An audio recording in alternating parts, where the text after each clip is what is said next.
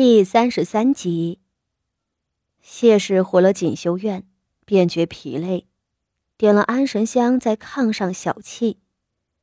从锦和院请安回来的傅心怡心里记挂着他，忙不迭的过来要给他捶腿捏肩。谢氏想着有人伺候，能睡得安稳些，就让傅心怡跪在炕边的脚踏上为他捏脚。这么捏了一会儿，谢氏杵着额头，闭着眼，半睡过去。傅心怡伺候了半晌，手上腿上都酸了，便也蹲在旁边眯了过去。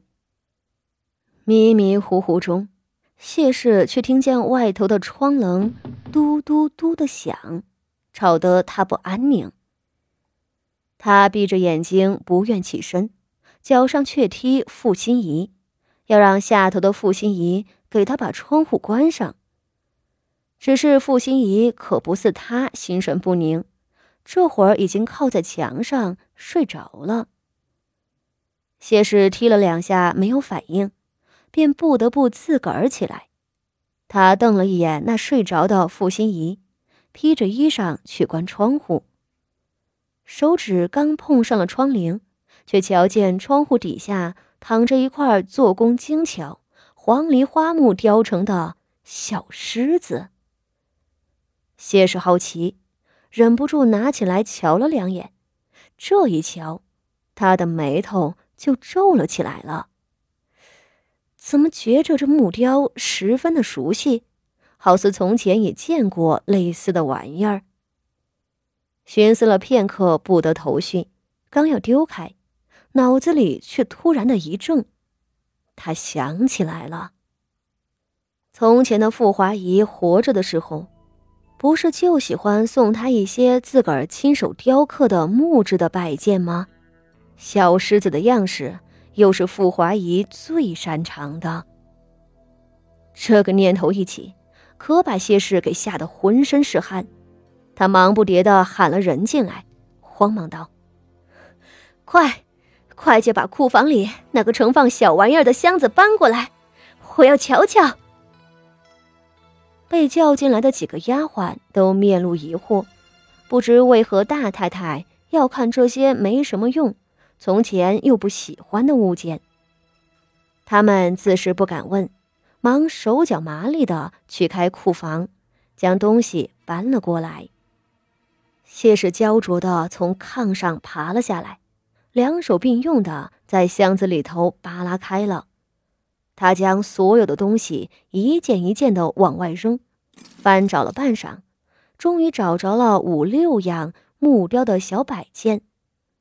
身边的大丫鬟淡菊忙上前道：“大太太，这还是从前大姑娘在家里的时候，逢年过节便要送一样亲手刻的木雕来给您。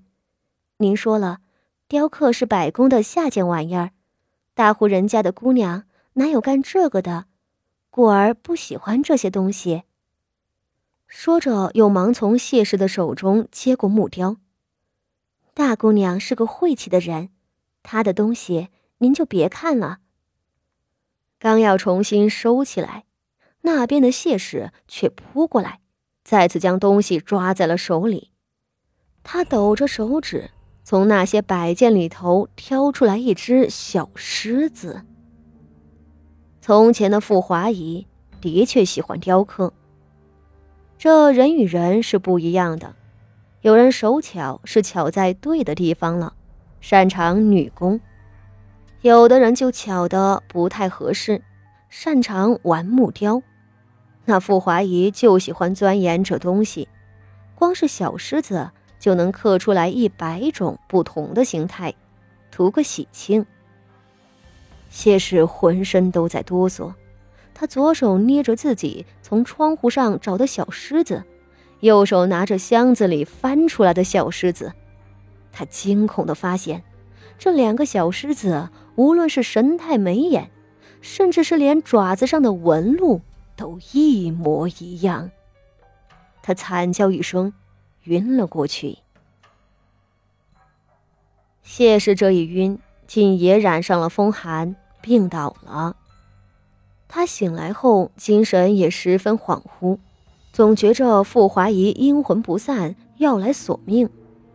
他倒也不傻，想了两日便想明白，怕是有人捣鬼，便命令心腹张大勇家的领着几个丫鬟去查。张大勇家的拿着两个狮子领命去查，心里也很是打鼓，不为别的，只因这富家大院里头，除了死的大姑娘，就没听说哪个主子、哪个下人会刻东西的。这可怎么查呢？他暗地里打听，也没有打听出来。他寻思。应该是那个想害太太的人在外头找了木匠做的，就去外面寻找。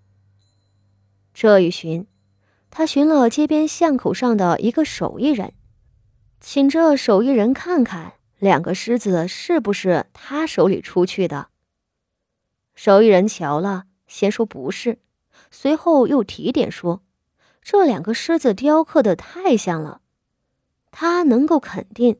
两个东西是出自同一个人之手，因为雕刻的手艺不比别的，但凡是两个人刻出来的东西，必定会有差别。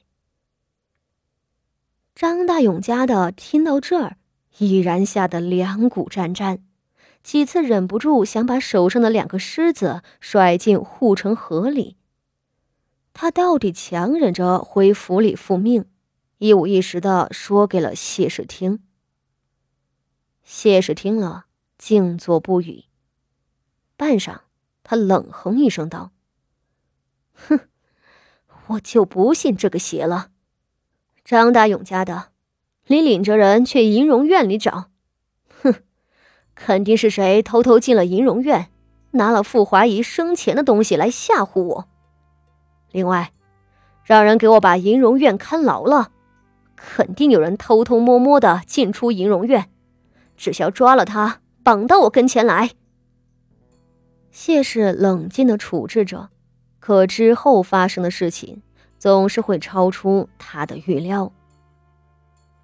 自那个小狮子出现之后，每一日的清晨，他都能在窗棂下头发现新的木雕，有孔雀开屏的，有羔羊跪乳的。